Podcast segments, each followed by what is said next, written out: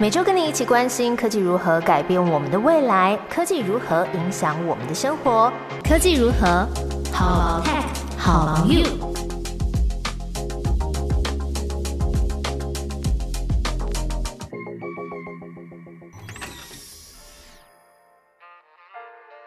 Hello，大家好，我是 Momo，在科技如何跟你分享科技新知，一起探讨生活中的科技大小事。今天要聊的新资讯是悠游卡可以逼到日本喽，还有来看看日本政府是怎么大撒币来补助电动车。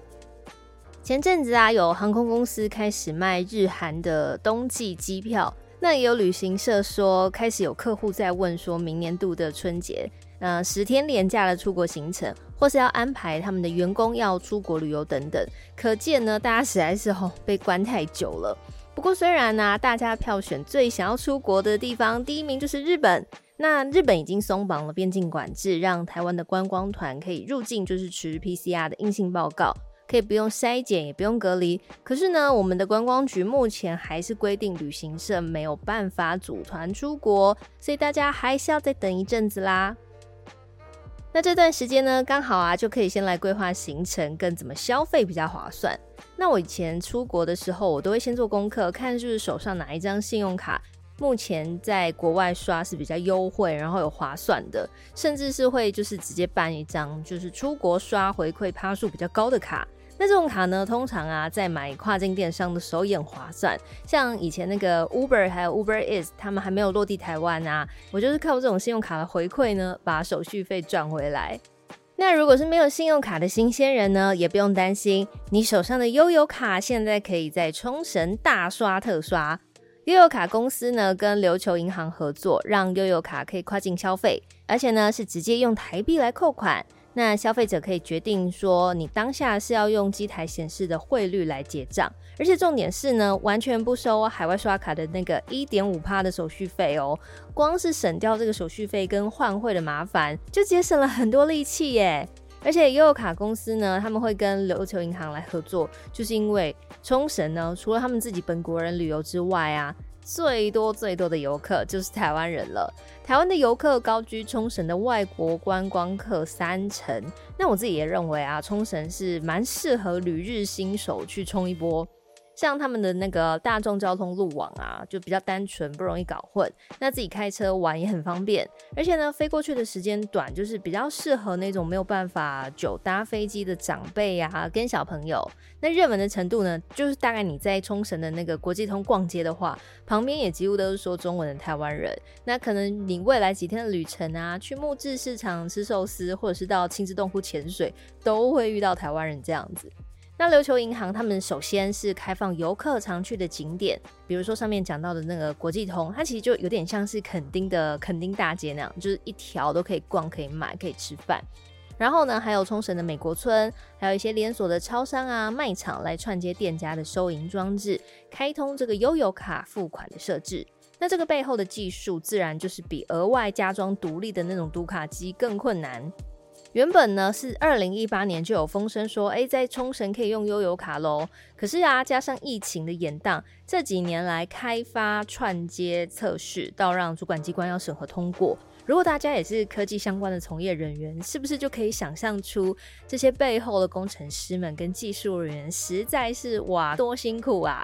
那也希望这个技术跟成绩能够在之后也给日本其他地区的银行来评估参考。或许有一天呢，我们就可以在东京啊、大阪的 Lawson 来直接用悠游卡来买炸可乐饼，不用拿回一堆重重的零钱，真是太方便了。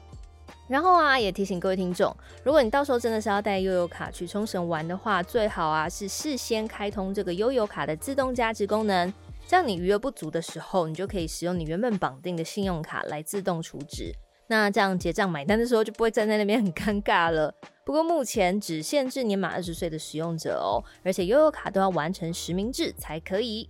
那也因为台湾距离日本很近嘛，加上两国文化交流频繁，因为我们都认为日本相对其他国家是比较安全啊、平和而且先进的。可是最近日本呢，却因为前首相安倍晋三在街头上演说的时候被射杀的这个事件，成为了这个国际震惊的注目焦点。这个新闻真的是很震撼。那不过，即便安倍晋三离世，他生前的政绩啊、经济、外交政策等等，还是。持续会带给日本影响。那之前安倍还在任的时候，他主导这个未来投资的理事会议，就有设定说，接下来日本要主攻三个领域，分别是自动驾驶、医疗保健跟数位管理。那他也设下了这个二零二三年之前啊，要建立二十家市值达十亿美元的这个新创独角兽公司的目标。所以日本就集合了相关的机构，共同创立 J Startup 这个联盟呢，就是要培植他们的新创企业。有点像是台湾的国发会建立这个国家新创品牌 Star Up Island Taiwan，那可以用团体的力量来帮助台湾的新创走向世界的市场。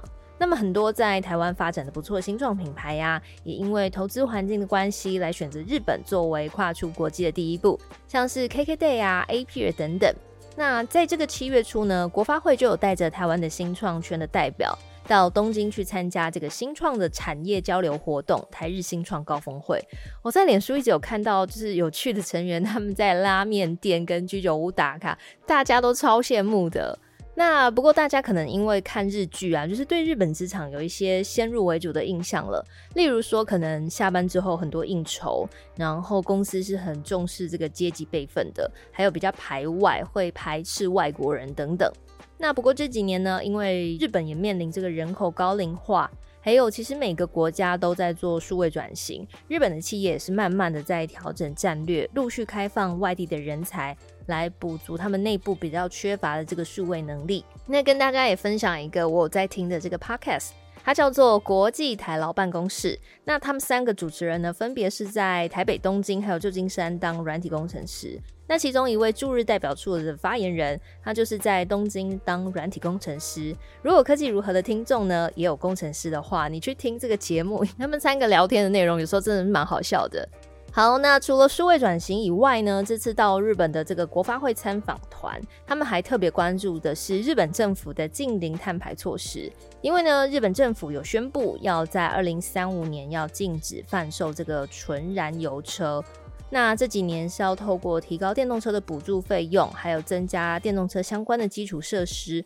来打造他们零碳驾驶的目标。那这个日本呢？他们身为汽车的工业大国，可是，在电动车的市场上的确是有比较落后美国跟中国。所以日本呢，他们国内也在积极的研拟对策。像之前科技如何的第九集就有跟大家介绍过，Sony 跟 Honda 他们要联手推出电动车品牌。那么日本政府呢，也要大撒币来 support。他们提供了补助，要给购买电动车的车主，包含这个纯电动车、混合动力车，还有这个燃料电池车，也就是氢能车。它是用氢这个能源来补足能量。那这个补助的条件呢，是要使用由再生能源而来的电力，而且呢，还要配合这个日本政府做后续的研究调查你的使用状况。